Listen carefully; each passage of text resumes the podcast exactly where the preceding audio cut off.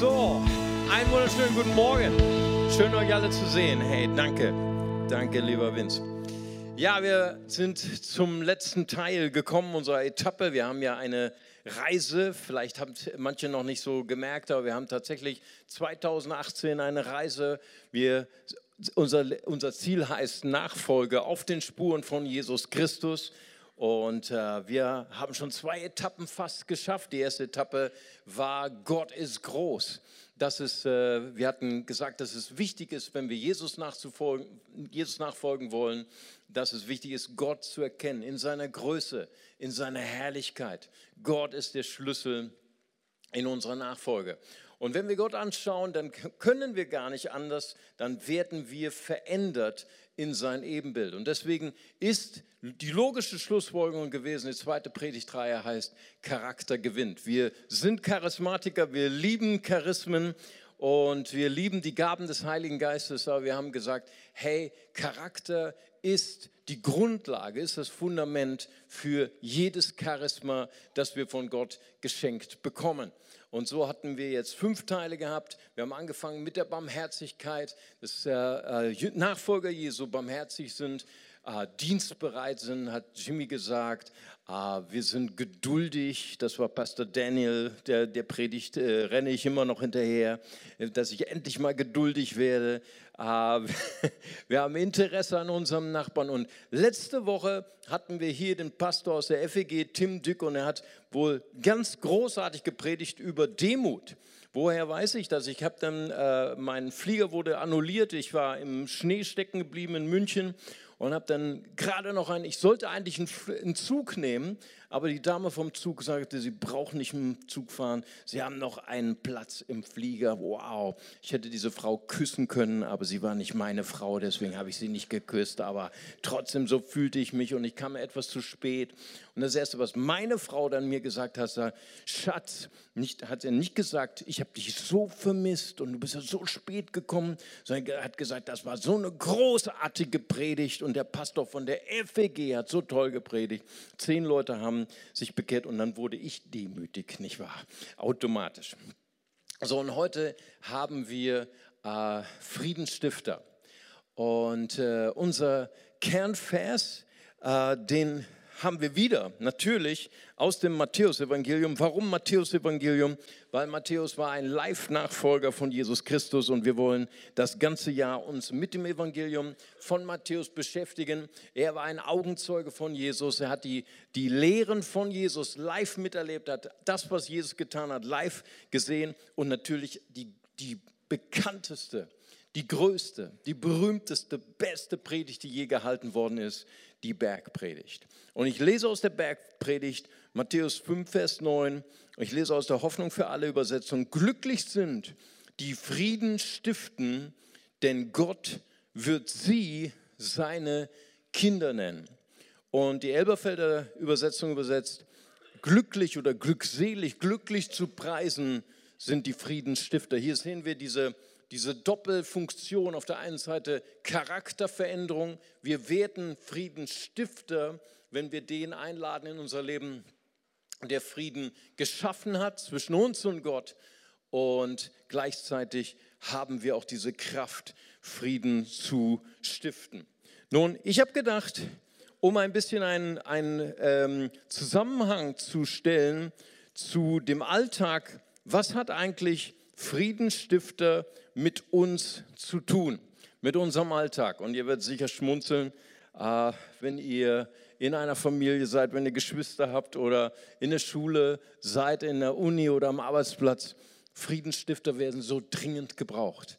In der Politik, in anderen Ländern, in Deutschland ist es auch so. Und ich möchte ein äh, Feld herausgreifen, und zwar die Ehe. Wir als Leiterschaft der Gemeinde machen uns in letzter Zeit sehr viel Gedanken über die Ehe. Wie können wir noch besser als Kirche da sein, um Ehe zu stärken? Und bevor wir uns darüber Gedanken machen und große Theorien über Theologie herausbringen, glaube ich, ist erstmal wichtig, dass wir als Gemeinde uns damit beschäftigen, was ist eigentlich die Realität unserer Gesellschaft. Und es gibt eine Studie, die sich beschäftigt mit der momentanen äh, Situation unserer Gesellschaft Und äh, vor 50 Jahren, in den 1970er Jahren, da waren manche von euch noch nicht mal geboren, da war die Heiratswahrscheinlichkeit, dass ein junger Mann eine junge Frau heiraten will, bei 90 Prozent. Hammer. 90 Prozent der damaligen jungen Männer und Frauen haben gesagt, mein Ziel ist, mein absolutes Ziel ist zu heiraten. In 2014 ist eine Umfrage gestartet worden und da ist es drastisch gesunken. Nur noch zwei von drei jungen Männern, von jungen Frauen wollen heiraten. Die Heiratswilligkeit ist auf 66 Prozent gesunken.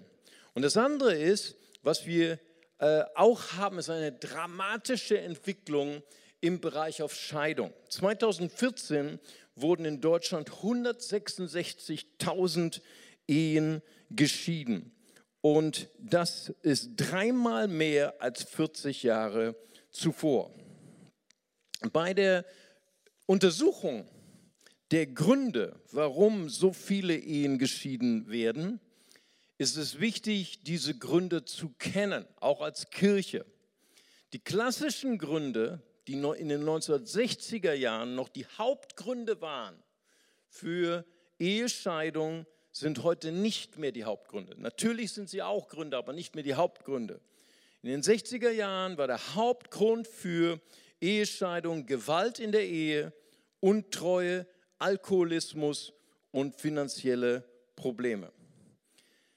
Die zwei neuen Hauptgründe, die wir heute haben, in der heutigen Situation ab 2014, ist eine drastische Veränderung der Kultur unserer Gesellschaft.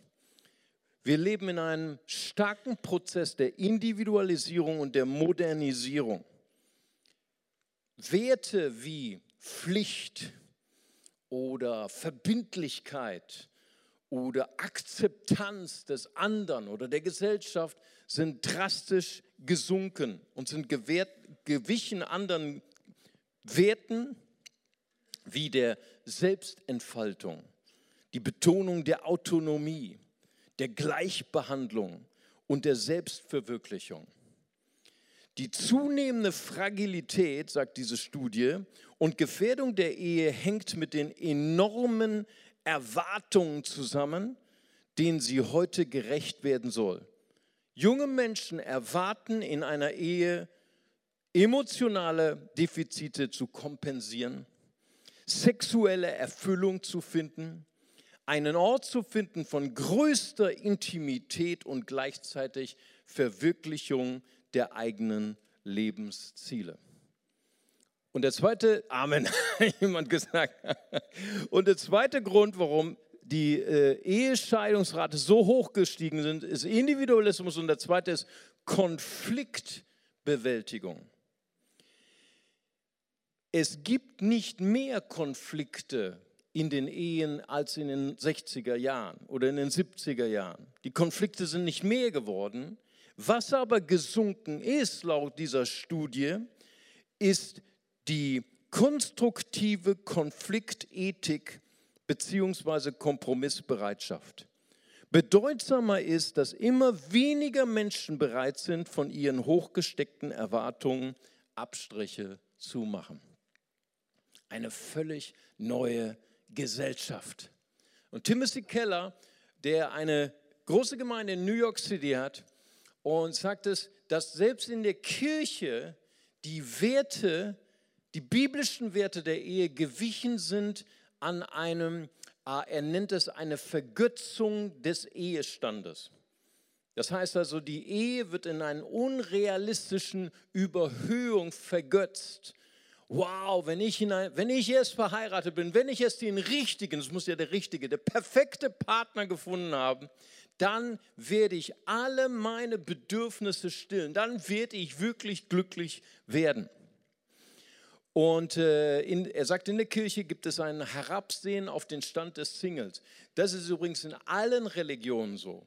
Timothy Keller erinnert uns aber nochmal daran, dass Jesus Single war und dass Paulus Single war, sogar mit Überzeugung, dass er sogar den Stand des Singles sogar vorgezogen hat als dem Stand des Verheiratetsein und dass der Stand des Singles ein Wert bekommen hat, nur im Christentum, in keiner anderen Religion ist das so, weil Menschen sagen, ich will ein Nachfolger Jesus sein und ich will mit allem, was ich habe, Jesus dienen. Wenn das in einer Ehe nicht erkannt wird, dass Ehe nicht das Ziel hat, mich glücklich zu machen, sondern Ehe ist der Platz, wo ich wirklich Heiligung erfahre. Mein Ehepartner ist der, der meine ganze Sündigkeit sieht, jeden Tag. Ne? Da brauche ich nicht mit meiner Frau sagen, Schatz, lass uns heute Mentoring machen. Lass uns heute Feedback machen. Könntest du mir mal sagen, was ich besser machen könnte? Dein Ehepartner würde das kostenlos jeden Tag ungefragt sagen. Wer das nicht aushalten kann, Wer nicht das Ziel der Ehe erkannt hat, dass Ehe ein Platz ist, wo wir täglich umgeformt werden in das Bild Christi, der sollte nicht heiraten. Amen. Single sein ist so schön. Friedensstifter. Wie aktuell ist dieses Thema in unseren Ehen, in unseren äh, Beziehungen, in unseren Freundschaften, in der Schule, im Alltag. Fritz Rieniker, einer der berühmtesten ähm, äh, Bibeltheologen, sagt, Frieden stiften heißt im Griechischen wortwörtlich Frieden machen. Friedenstifter sind Menschen, die die Fähigkeit haben, die die Autorität haben, Frieden zu machen. Friedenstifter sind nicht Leute im Sinne des schmerzhaften Tragens oder Erduldens oder des Friedensbewahrens. Nein, Friedensstifter ist jemand, der die Kompetenz, der das Wissen, der aber auch die, die Fähigkeit hat, die Autorität, Frieden zu schaffen zwischen Mensch und Mensch. Er schreibt, tagtäglich ist die Atmosphäre zwischen den Menschen infiziert wie jetzt bei der Grippewelle. Ich weiß nicht, ob du die Grippewelle überstanden hast. Wow, das war dieses Jahr besonders stark, nicht wahr? Und ich habe sogar manchmal dann besonders gebetet, wenn Mitarbeiter, die so voll erkältet waren, mich dann so umarmen wollten und sagen, ah, kannst du ihm nicht diese, diese, ähm, diesen Wunsch, mich zum Arm einmal nehmen, nicht wahr? Hatschi, ich liebe dich, nicht wahr? Die Atmosphäre des Zwischenmenschlichseins, des zwischen den Menschen, sagt Rienecker, ist erfüllt mit den Bazillen des Zankes, der Missgunst, der Empfindlichkeit, der Eifersucht, des Neid und des Misstrauens. Andauernd besteht die Ansteckung mit dem Bacillus des Unfriedens.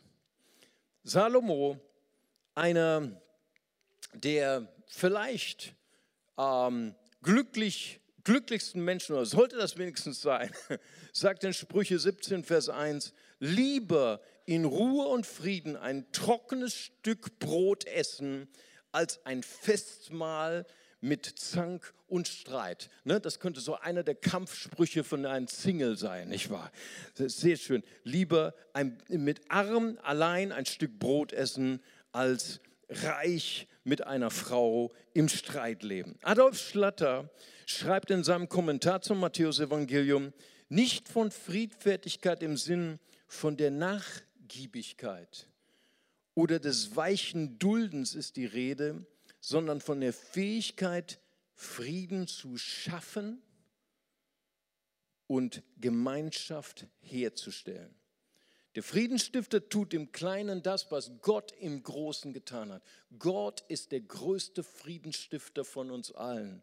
Er hat Frieden gestiftet zwischen dem Mensch, seinem Feind und ihm selbst. Kolosser 1, Vers 20. Ja, Gott hat Frieden gestiftet, als Jesus am Kreuz sein Blut vergoss. Epheser 2, 15. Durch Christus leben wir nicht länger voneinander getrennt. Der eine als Jude, der andere als Nicht-Jude. Als Christen sind wir eins. So hat er zwischen uns Frieden gestiftet. Friedensstifter sind Töchter und Söhne Gottes. Im Biblischen bedeutet ein Sohn, eine Tochter Gottes zu sein, jemand zu sein, der geschaffen ist im Ebenbild Gottes. Jemand, der Gott nahegestellt ist.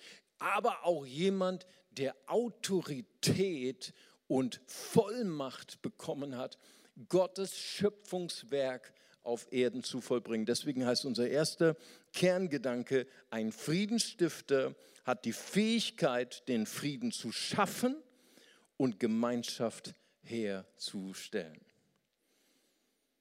Friedensstifter erschaffen göttlichen Frieden.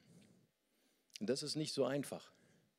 Wer Geschwister hat, wer in einer Familie lebt, wer verheiratet ist, wer äh, tagtäglich Konflikten ausgesetzt ist, der weiß, wie kompliziert das ist, äh, zwischen zwei äh, verfeindeten Menschen, zwischen zwei streitenden Kindern Frieden zu schaffen. Nicht wahr?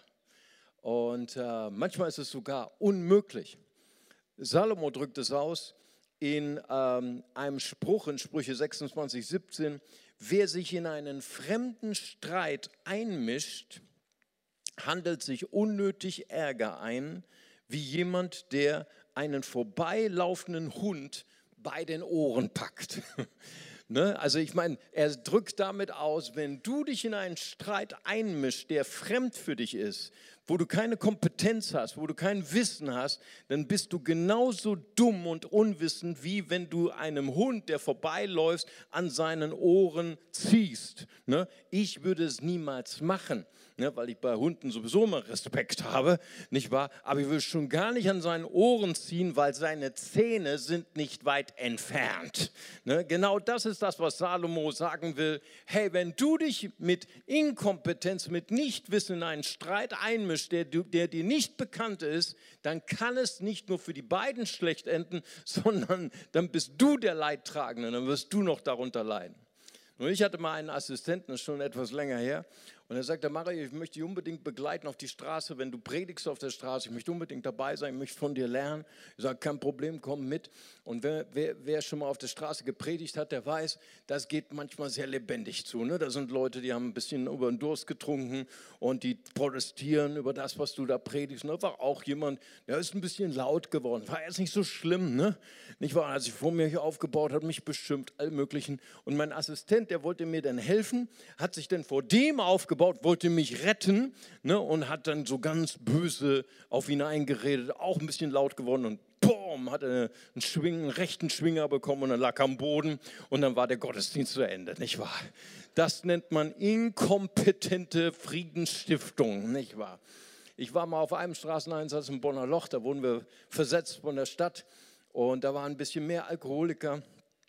Und dann hat dann einer von unseren Mitgliedern hat dann gepredigt, das erste Mal im Bonner Loch, nicht wahr? Und dann kommt die größte Angst. Einer der Obdachlosen ist auf ihn zugestiefelt, ne, äh, geradlinig und wollte ihm das Mikrofon wegnehmen. Ne, die größte Angst eines Predigers. Aber ich war in der Reserveeinheit ich, und ich war dann der, der den Blitzableiter gespielt hat. Ne? Und ich kannte diesen Obdachlosen und ich wusste, er war aus Polen. Also bin ich hinter ihm her und habe ganz laut ihn begrüßt, Dzień dobry, ne, also guten Tag. Und er dreht sich um, mitten in Bonn wird er fröhlich auf Polnisch begrüßt. Und ich dachte, er dachte, ich wäre Pole, okay? Und, oder für irgendeiner seiner Freunde. Und dann ist er rum und dann haben wir uns über Polen unterhalten und über all und über Gott und die Welt, nur so lange, wie der Gottesdienst lief, okay? Bis die Predigt zu Ende war. Und dann, als dann die Gefahr vorbei war, habe ich ihn gefragt, hey, ah, warum wolltest du das Mikrofon nehmen? Was wolltest du uns sagen? Ja, sagt er, Mario, ich wollte mich einfach mal bei euch bedanken. Ne?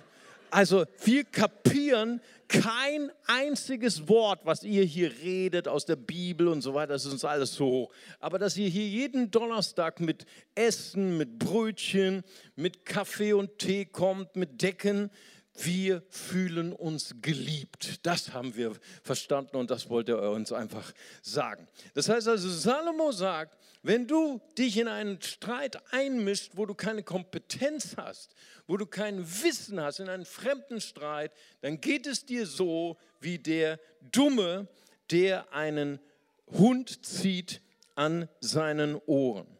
Gott spricht in Malachi 3, 23, 24, dass Gott den Propheten Elia schicken wird. Er wird die Herzen der Väter ihren Kindern, die Herzen der Kinder ihren Vätern zuwenden. Keine leichte Aufgabe. Ich habe Menschen kennengelernt, die seit 20 Jahren kein Wort mehr mit ihrem Sohn gesprochen haben. Und da war nichts mehr zu machen. Keine leichte Aufgabe. Gott sagt aber, ich will euch Kompetenz schicken. Ich will euch einen Gesandten schicken, einen Propheten, eine Vollmacht, eine Kraft, eine Befähigung, den Propheten Elia, dass ihr Friedensstifter sein könnt, eine, eine Kraft, die sogar zerstrittene Parteien miteinander befrieden soll. Ich sage, wow, das ist mir viel zu groß, das ist mir ein viel zu hohes Ziel. Wenn du das denkst, habe ich dir ein Video mitgebracht und das werden wir uns jetzt anschauen.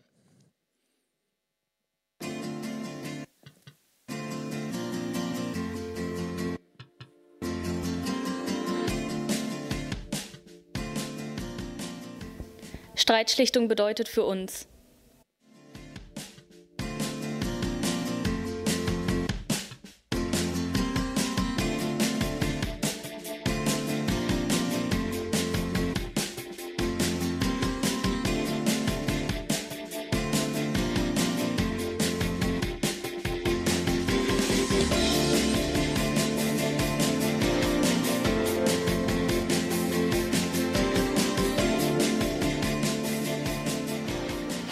Streitschlichter geworden, um die Kommunikation in der Gesellschaft zu fördern und um anderen zu helfen.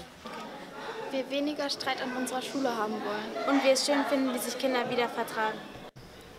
Wir sind Streitschlichter geworden, weil es uns in schwierigen Situationen hilft, Konflikte zu lösen. Weil ich gerne mit Kindern zusammenarbeite. Weil ich gerne für andere da bin. Ich bin Streitschlichter, damit ich mich für die Schule einsetzen kann. Ich bin Streitschlichter geworden, um auch nicht nur in der Schule Konflikte zu lösen. Ich bin Streitschlichter geworden, weil ich mich für die Schule wirklich sehr einsetzen will. Und ich, weil ich wissen möchte, wie ich mich in Konfliktsituationen richtig zu verhalten habe.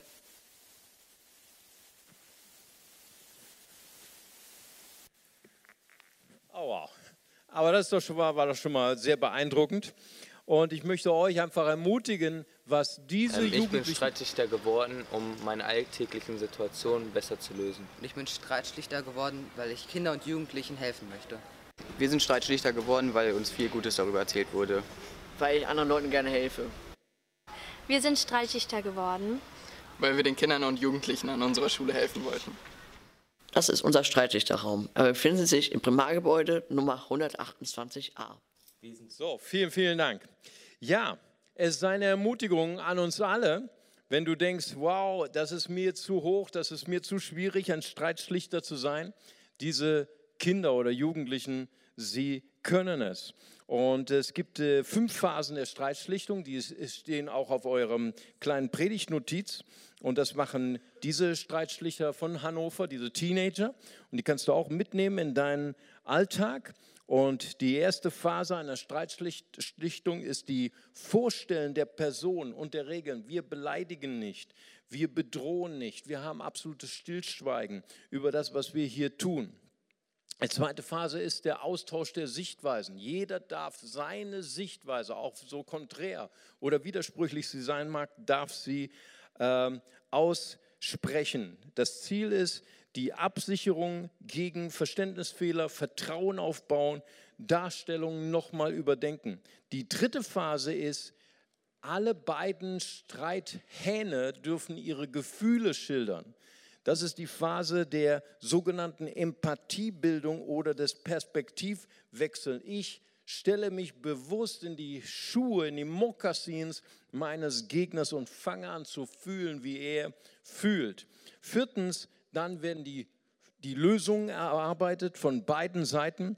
Äh, Lösungsvorschläge werden äh, erarbeitet und zum, in der fünften Phase geschieht dann der Vertrag. Beide Schüler unterschreiben das. Das ist die, die fünf Phasen der Streitschlichtung in der Schule in Hannover. Und Julian hat mir geschrieben, wow, er kennt sogar diese Schule, das heißt nicht er selber, sondern jemand, der da hingegangen ist. Und er sagte, diese Schule braucht das unbedingt, nicht wahr? Okay, der Kerngedanke von Punkt Nummer zwei ist, jeder Nachfolger Jesu hat das Potenzial in sich, ein Streitschlichter zwischen verfeindeten Menschen zu sein. Du hast dieses Potenzial in dir, weil der Heilige Geist in dir wohnt. Mein letzter Punkt ist, Nachfolger Jesu, sie werden Streitschlichter, weil sie sich bewusst sind der Macht der Worte. In Jakobus lesen wir davon, wie wichtig die Rolle von Worten sind in dem Leben eines Nachfolgers. Nur wenn du jetzt in der Grippewelle auch mal zum Arzt gehen musstest, dann musstest du vielleicht auch mal deine Zunge zeigen, ah, sagen sie mal, ah. Und ein guter Doktor kann sogar anhand des Aussehens deiner Zunge keine Aussagen machen über die unsichtbaren Krankheiten, die unsichtbaren Schwachheiten in deinem Körper. In der Bibel ist es ähnlich. Jakobus beschreibt in seinem berühmten Kapitel 3, dem Kapitel über die Macht der Zunge, wie wichtig es ist, dass ein Jünger, gerade ein Jünger, der streitschlichter werden will, sich bewusst macht die, über die Macht der Worte. Jakobus 3, Vers 1 und 2, ich zitiere, wem es freilich gelingt, nie ein verkehrtes Wort zu sagen, den kann man als vollkommen bezeichnen. Denn wer seine Zunge im Zaum hält, der kann auch seinen ganzen Körper beherrschen. Wow. Salomo sagt in Sprüche 18, 21, wer gern redet, muss die Folgen tragen.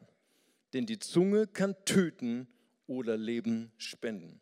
Und Jesus sagt, das ist wieder Matthäus, Matthäus 12, 36, ein Mensch muss Rechenschaft legen, ablegen am Tag des Gerichts über jedes unnütze Wort. Wow. Was will Jakobus sagen? Jakobus will sagen, jedes Wort, was du benutzt, in deiner Freundschaft, in deiner Ehe, in deiner Familie, es hat Macht. Es hat große Macht. Jedes Wort, das du sprichst, bestimmt den Lauf deiner Zukunft. Jakobus schildert es mit drei Worten in den Versen drei bis fünf. Das kleine Zaumzeug, das ein Pferd, ein mächtiges Pferd steuert, das ist die Zunge in deinem Leben. Das kleine Ruder, das das große Schiff lenkt, das ist die Zunge. Der kleine Funken, der einen ganzen Wald in Brand setzt, das ist die Zunge. Schon in den ersten Blättern der Bibel wird deutlich, wie machtvoll Worte sind. Gott erschafft durch sein Wort, erschafft er das Universum, erschafft er die Welten. Deine Worte erschaffen deine innere Identität, deinen inneren Glauben, deinen inneren Selbstwert. Manche Menschen gehen durchs Leben und sagen, ich bin nichts wert ich bin ein Versager und sie erschaffen eine Realität für die nächsten Jahre. Wenn ein Vater zu seinem Kind sagt, du bist dumm, du bist hässlich, erschafft er die Realität für sein Kind für die nächsten Jahre. Wenn ein Vater zu seiner Tochter sagt, du wirst nie einen Mann bekommen oder das wird nichts mit der Ehe, dann erschafft er die Realität der Konfliktbewältigung für die kommenden Jahre. Ein Wort kann eine Freundschaft zerstören. Ein Wort kann eine Ehe beenden. Worte haben so große Macht. Worte sind wie Schwerter. Worte können verletzen. Stöcke und Steine zerbrechen zwar Knochen, aber Worte zerbrechen deine Seele. Und du kannst nicht einfach ein Schwert nehmen und einfach so ein Wort sprechen in, im, äh, äh, in Unwissenheit und dann sagen, sorry. Das ist genauso wie wenn du ein Schwert nimmst und es deinem Freund in, ein, in sein Fleisch versenkst und dann wieder rausziehst und sagst, sorry. Wunden brauchen Zeit zu heilen. Manche Wunden, die durch Worte entstanden sind, die in Unwissenheit oder in, in Gelegenheit einfach gesprochen sind, können Wunden erzeugen, die die ganze Ehe, das ganze Leben lang anhalten. Deswegen klagt Jakobus in Jakobus 3, Vers 8, die Zunge ist ein unstetes Übel voller Gift. Worte können vergiften. Was sind die beiden Worte, die vergiften. Einmal ein Wort in Unwahrheit, wenn wir unseren Partner, unseren Freund belügen, wenn wir nicht das, die Wahrheit sprechen, Jakobus 5, Vers 12, und wenn wir vielleicht die Wahrheit sprechen, aber nicht mit Liebe sprechen, dann vergiften wir unseren Ehepartner, unsere Freunde. Ein Nachfolger Jesu lernt beides miteinander zusammenzufügen. Epheser 4, Vers 15 befiehlt uns, sprecht die Wahrheit in Liebe. Sprüche sagt, durch Geduld wird ein Herrscher umgestimmt und Sanftmut kann den stärksten Widerstand brechen. Sprüche 25, 15. In einer anderen Übersetzung heißt es, ein sanftes Wort zerbricht die härtesten Knochen. Manche wollen in ihren Freundschaften, in ihren Ehen immer nur die Wahrheit sprechen. Und sie sprechen sie mit Härte. Sie sprechen es mit Lieblosigkeit. Wenn du das tust, bist du nicht an der Wahrheit interessiert, sondern nur daran, den Sieg zu erringen, den Sieg über die Diskussion, die du hast. Es gibt ein deutsches Sprichwort, das sagt, der leichteste Sieg ist einer Versöhnung nicht wert. Sei achtsam, finde den richtigen Zeitpunkt, das richtige Wort, ein ehrliches Feedback, aber in Liebe. Wahrer Friede kommt aus deinem Herzen. Jakobus sagt, dass die Heilung durch die Verletzung von Worten schwierig ist. Wenn du das Kapitel studierst über die Macht der Zunge in Jakobus 3, dann ist die Heilung aus der Verletzung von Worten zu kommen kompliziert. Jakobus 3, Vers 3 sagt, wir brauchen ein neues Reden. Denn wer seine Zunge im Zaum hält, der kann auch seinen ganzen Körper beherrschen. Das heißt, wenn wir unser Reden ändern können, können wir unser ganzes, ganzes Wesen, unseren Charakter, unsere Zukunft, unsere Ehen, unsere Freundschaften ändern. Aber genauso ist es andersrum auch richtig, denn in Jakobus 3, Verse 10 bis 12, da sagt Jakobus, fließt denn aus einer Quelle gleichzeitig frisches und ungenießbares Wasser? Kann man Oliven von Feigenbäumen pflücken oder Feigen vom Weinstock? Hier sehen wir Jakobus, der Halbbruder von Jesus, er war bei der Bergpredigt dabei und hat Jesus predigen hören aus Matthäus 7, 16. Wir brauchen eine vollständige Transformation, um Friedensstifter zu werden. Wir brauchen nicht nur eine Änderung unseres Redens, wir brauchen die Änderung unseres Seins. Deswegen wurden die Jünger auch getauft im Heiligen Geist und ihr Reden wurde verändert. Sie sprachen in neuen Sprachen. Jesaja 6, Vers 1 bis 6, dort ist Jesaja der Friedensstifter, der das Wort Gottes bringen sollte. Und er erlebt diese Transformation seiner Lippen und seines Inneren ich bin ein Mann mit unreinen Lippen und lebe unter einem Volk mit unreinen Lippen.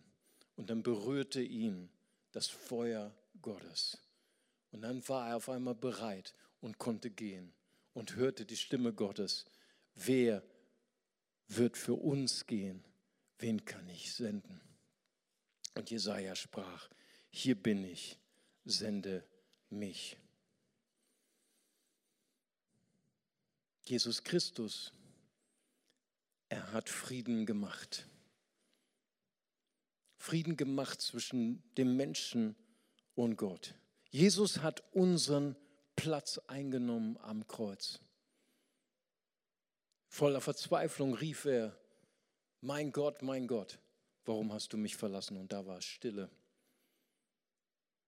So wie es so oft in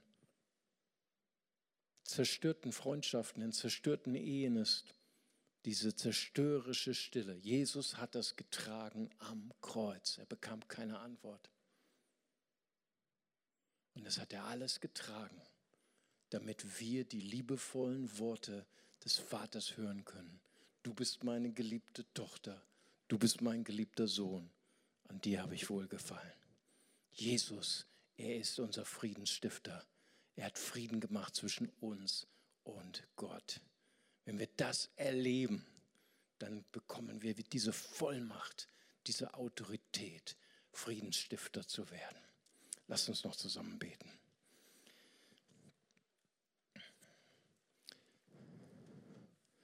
Vater, ich möchte dir von ganzem Herzen danken, Herr, für diesen Sonntag, den Palmsonntag vor Ostern. Vater, nur du kennst die Situation in unseren Ehen, in unseren Familien, in unseren Schulen, Arbeitsplatz. Du kennst die Konflikte, die ungelöst sind. Der Schmerz, der durch Worte entstanden ist. Trennung,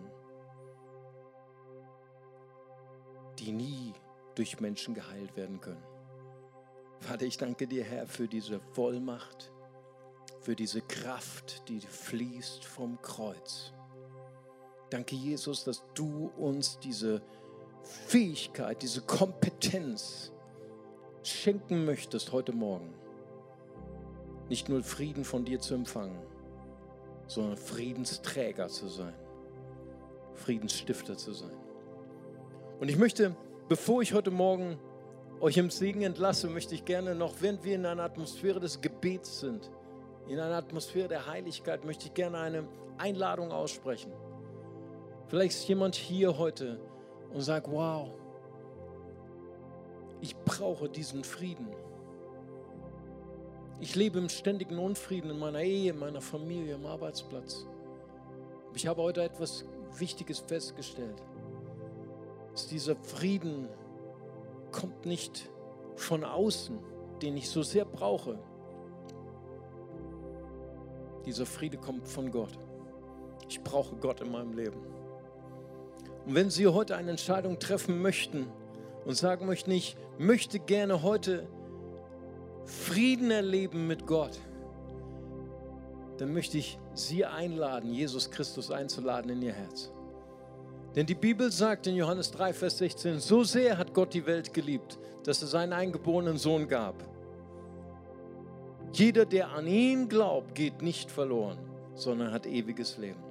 Und ich möchte gerne fragen, heute Morgen ist vielleicht jemand hier, der sagt, zum allerersten Mal in meinem Leben möchte ich ganz bewusst Jesus Christus aufnehmen und sagen, Herr, komm in mein Leben, sei du der Navigator, sei du der Herr in meinem Leben und sei du mein Retter. Vergib mir alle meine Schuld. Da möchte ich Sie einladen, einfach ganz kurz Ihre Hand zu heben, gerade jetzt. Und ich würde gern für Sie beten. Ist jemand hier? Heben Sie ganz kurz Ihre Hand, ich würde gern für Sie beten. Danke, Jesus. Danke, Herr. Warte noch einen Augenblick, ob es jemand hier ist, der sagt, hier bin ich, ich möchte gerne eine Entscheidung treffen, Jesus zu folgen. Dann lass uns zusammen ein Gebet der Hingabe sprechen und Beamer-Team wird uns das in die Wand werfen und gemeinsam als Familie wollen wir dieses Gebet sprechen und wir sagen, Vater im Himmel, danke, dass du mich liebst. Danke, dass du dich für mich entschieden hast. Danke, dass du dich für mich entschieden hast. Herr Jesus Christus, Herr Jesus Christus, du bist für mich gestorben du bist für mich gestorben und auferstanden. und auferstanden. Vergib mir meine Schuld. Vergib mir meine Schuld. Ich wähle dich jetzt Ich wähle dich jetzt als meinen Retter und Herr. als meinen Retter und Dir will ich folgen. Herr. Dir will ich folgen. Amen. Wer dieses Gebet mitgebetet hat, der darf gern gleich nach dem Gottesdienst dort oben hingehen zu meinen Freunden beim, bei der Next Step Blanche und die haben noch ein Geschenk für, für sie und möchten ihnen gerne den nächsten Schritt erklären auf dem Weg mit Jesus. Und jetzt würde ich gerne, während wir noch stehen, möchte ich gerne für die beten, die gerade vielleicht selbst betroffen sind durch einen Konflikt, der so unlösbar erscheint. Oder die berufen sind, Friedensstifter zu werden.